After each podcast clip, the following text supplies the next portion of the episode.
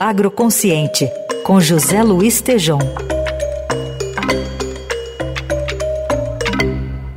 Hoje o Tejon está conosco para falar um pouco de, da fala né, do presidente Lula na abertura da Assembleia Geral da ONU, fazendo um balanço essa semana. Oi, Tejon.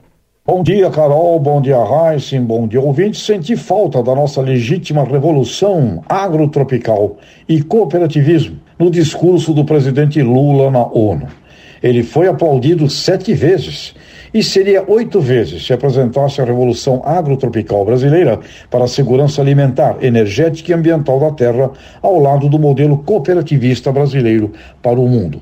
Sete vezes aplaudido durante seu discurso, podemos considerar um feito marcante, independente de pontos contra ou a favor que o ouvinte possa ter. O primeiro aplauso quando Lula disse que o Brasil voltou para enfrentar desafios globais, pontuando a desigualdade. Segundo aplauso, ao afirmar que o Brasil irá implantar os 17 Objetivos de Desenvolvimento Sustentável da ONU. Terceira ovação, ao afirmar a lei de salários iguais para homens e mulheres.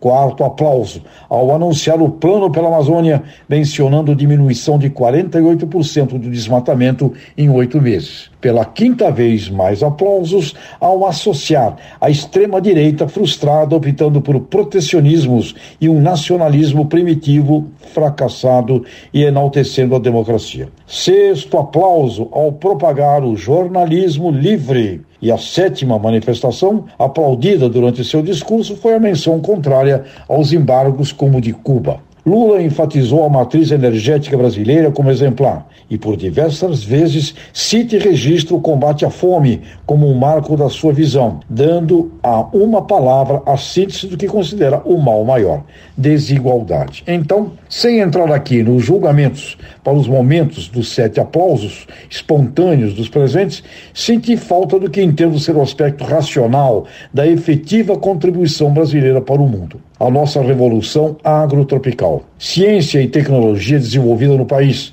tendo como marco histórico 50 anos que a Embrapa comemora agora, e com ela institutos agronômicos, universidades, empreendedores, imigrantes e migrantes agricultores, cooperativas, trabalhadores. Aprendemos a produzir alimentos, energia, fibras onde não havia nada e temos todo o conhecimento e capacitação humana para os programas agro-silvipastoris, onde além de preservar florestas e mananciais, iremos plantar mais árvores, proteger fontes d'água, mitigando carbono e metano, também o presidente Lula poderia enfatizar a prosperidade das nossas cooperativas, o melhor modelo para o real combate à desigualdade, onde na soma total do faturamento das COPs brasileiras somamos em torno de 700 bilhões de reais, devendo atingir um trilhão até 2027, o que significa a maior empresa do país e reunirá diretamente 30 milhões de brasileiros. Senti falta então da nossa legítima revolução, o exemplo para o mundo, o agro tropical e o cooperativismo.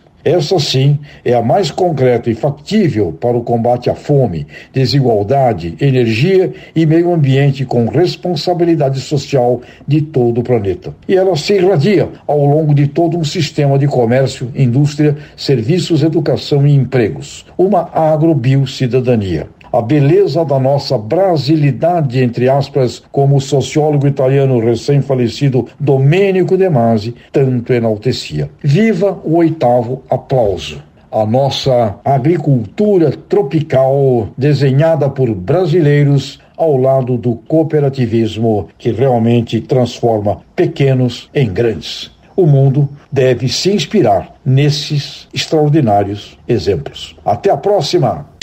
Até segunda!